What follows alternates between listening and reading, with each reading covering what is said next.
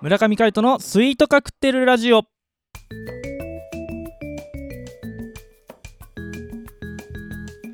スイートカクテルラジオ始まりました。この番組はミュージシャンの村上海人とデザイナーの馬場翔一が音楽とデザイン時々何かについて語り合っていくトーク番組です。この番組へのご意見ご感想などはメールまたはツイッターの公式アカウントよりツイートメッセージなどでお送りください。リスナーの皆様からのご連絡お待ちしております。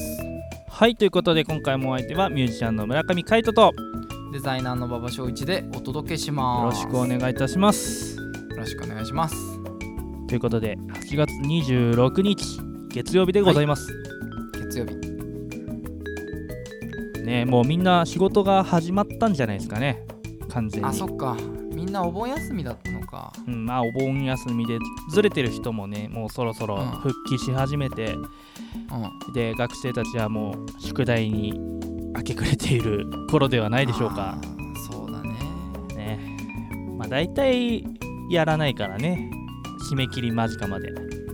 宿題はね。そう。わかる。大抵ねこうスタートダッシュはいいんだよそうなんだよ。スタートダッシュはいいんだよ、うん。で7月中にもう半分以上終わらしちゃおうみたいな感じで。うん。ねで半分以上終わったりするんだよね。そう。でこうね油断してたら気づいたらあと3日とかね。そう後半やってねえとかね。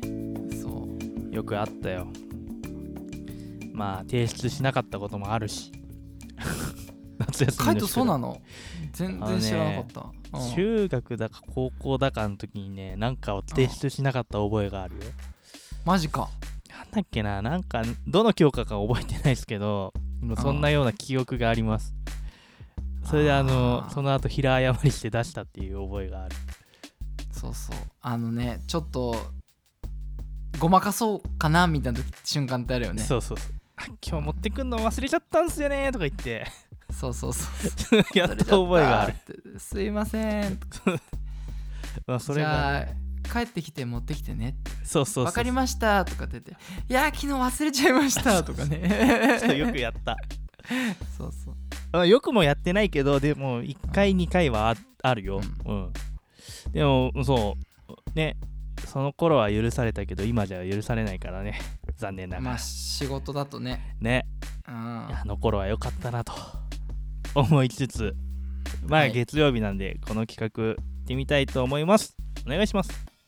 チラウトエモーション。ここは横浜の片隅にある小さなカフェ。コーヒーより音楽の魅力を語り合う一味も二味も違った知る人の溝知るカフェでございます。めったにお客は来ないけど今日も音楽を求めているあなたへ。素敵な時を過ごしていただけるような空間をお届けするカフェチルアウトエモーション。店長のカイトさん今日はどんな音楽を紹介していただけるのでしょう？はい、えー夏も終わりに近づきまあ暑さが残るのでそれを吹き飛ばすような音楽を紹介したいと思います。本日はタワーオブパワーをフューチャーしたいと思います。タワーオブパワー？はい。ご存知の方いるかな？アメリカのファンクバンド知らなかった。あ知らなかった、はいはいはい。僕はね多分ねどっかしらで何かしら聞いてる気がするんだよね。なんか聞いてると思う。うん、うん。多分だけどねバンド名を知らなかったのと思う多分。ああでも TOP って結構いろんなところでやってて、うん。まああの、うんうん。ジャズ界だとまあ有名ですよね。あの、うん。社会人ビッグバンドとかやってると結構みんな有名かもしれないですね。へえうん、そうなんだ。そうなんですよ。まあということでタワーオブパワー、えーちょっと紹介したいと思います。はい。アメリカのファンク R&B のバンド、うん。でバリトンサックスをフューチャーした重厚なホーンセクションが大きな特徴である。バンドですね。ここはやっぱあのウィンチュバンドともちょっと類似してますよね。あ確かにそうっすね。カナさんの バリトンサックスがねかなり。まああの類似してるとはちょっとでかいでかい口を叩きましたが。まああのいやなんかね。あのバリトンサックスをうん。使ったフューチャーした重厚なホーンセクションだからねタワーオブパワーは、あはい。我々、あのバリトンサックス一人ですからねホーンセクションは。そうっすね。重重厚厚ではないでね。です すね。まあちょっとでかいい口を叩いてしまいましたがまあ ちょっと見てみたんでねあの似てるかなと思って言ってみました、うんうん。で、えー、もともとはテナーサックスのエミリオ・カスティーヨとバリトンサックスのドクター・クブカが中心になって、えー作ったバンドですね。カリフォルニア州オークランドで結成。でその後活動の拠点をサンフランシスコに移して1970年にデビューと。ほうほでしかも1970年からデビューして今までまだ活動続いてるっていうね。うすごいよね、はい、来年50周年ですね。来年50周年。すごいっすよね。やばいな。いやだからさもうあのメンバーとかもめっちゃ変わりまくってるわけですよ、へえ、はい、すごい。ウィキペディアさん見たら旧メンバーのところの名前の欄がものすごい。そうなんでございます。ねいろんな本当アーティストがいてあのやっぱこうなんだろう。ファンクの中でも JB とはまたちょっと違うんですよね、へうん。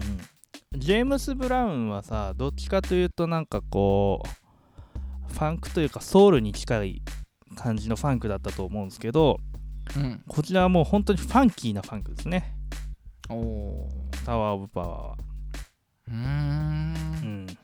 なんかこうノリノリになれる系のね音楽だったねさっき。まあそうっすね。ね。もうそれしかないですよね。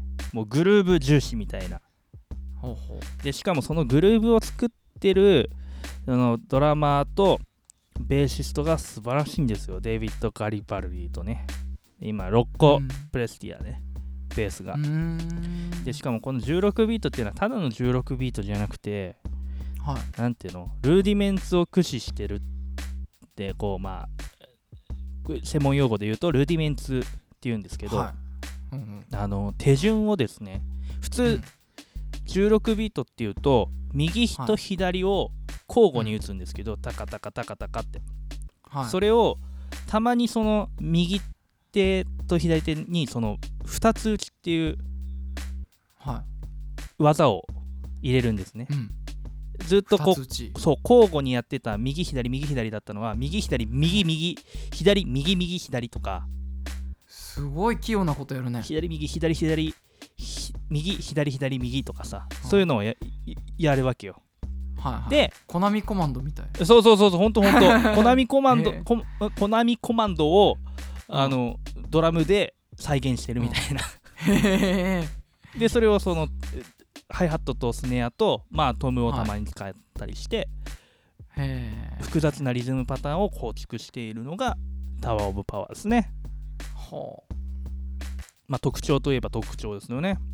ううんうんその代表曲といえば、What's Hip とかね。うんうん、What さ is Hip? たデレステってやつ。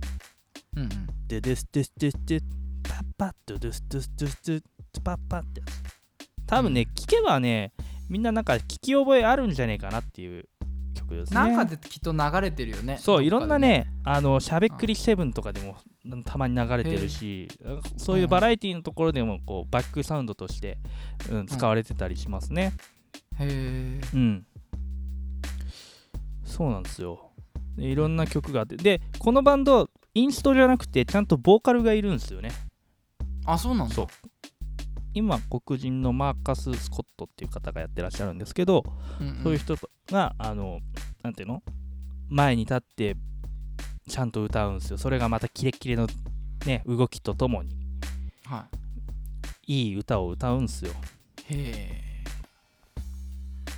歌もやっぱ重要なんだね。そう。リズムセクションと歌と。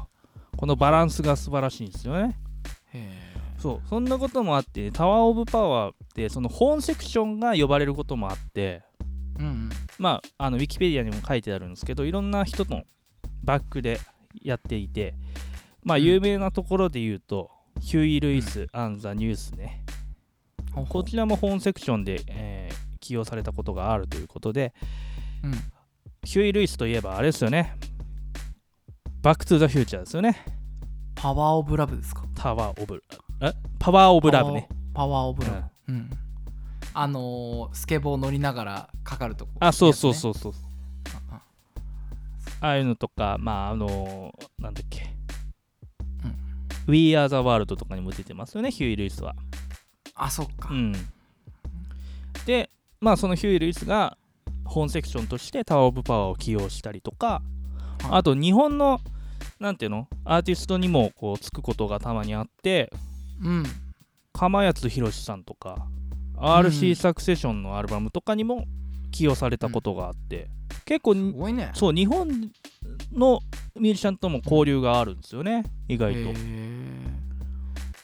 なんかねアメリカで固まっちゃいそうなイメージだけどね。こんだけファンクの聴いたバンドだったらね。でもなんかいろんなこう事情があったみたいでこういきさつっていうかこう低迷時代もやっぱりあったみたいで。うんでそれを考えるとまああのいろんなところでやったっていうね、うん、もうなりふり構わずいろんなことをやるっていうスタンスだったんじゃないですかね、ああなるほどね、うん。まあ、僕らもそうですけど。うんうん、でそれが結局有名になって血となり肉となりはい。いろんなところでやってたんだみたいな。うん、そういう風なものなのかもしれませんがね。ほうほう。ん、でも今でも活動してるっていうのがやっぱすごいところですよね。ういやすごいですタワー・オブ・パワー。うん。そうでしかも僕ら僕はこのバンドのコピーをするようなバンドに入っておりまして実は。あそうなんですか？あのビッグバンドなんですけどビッグバンドでええ。タワー・オブ・パワーの曲をやるっていうバンドがありましてそれが4月25日銀座のヤマハスタジオで行われるファンキーグルーブオーケストラというバンドでこちらのはい。タワー・オブ・パワーのコピーやりますのでぜひ、えー見に来ていただけたら嬉しいなと思っております。えもう一回日付は？4月254 7月25はい。4月ね。